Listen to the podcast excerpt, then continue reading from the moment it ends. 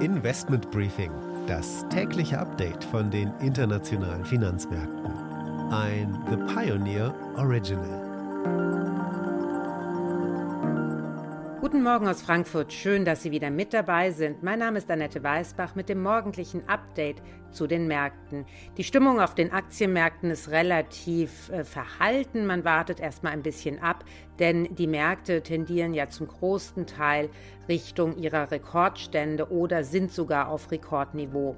Die Inflation in der Eurozone ist gestern auf dem höchsten Stand seit 13 Jahren angekommen. Die Teuerungsrate lag dann im Oktober bei 4,1 Prozent. Das liegt vor allem an den hohen Energiekosten.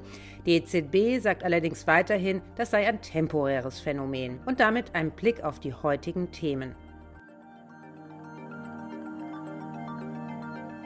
Wir schauen auf Finanzmarktstabilität anlässlich des Finanzmarktstabilitätsberichtes der EZB und auf das Thema Greening der Finanzmarktindustrie. Dazu habe ich mit Professor Michael Krote gesprochen. Er ist Professor an der Frankfurt Finance School. Dann folgt ein Blick auf die Türkei. Erdogan setzt die Notenbank unter Druck, die Lira fällt auf Rekordtiefstände und das hat natürlich Auswirkungen auf die Wirtschaft. Und natürlich blicken wir auf die Wall Street und auf den Automobilhersteller Rivian. Und die Aktie des Tages ist anlässlich der Zahlen am heutigen Tage ThyssenKrupp. Somit die wichtigsten Themen für heute. Die komplette Ausgabe hören Sie als Pionier. Damit unterstützen Sie unabhängigen Journalismus und halten unsere Angebote werbefrei.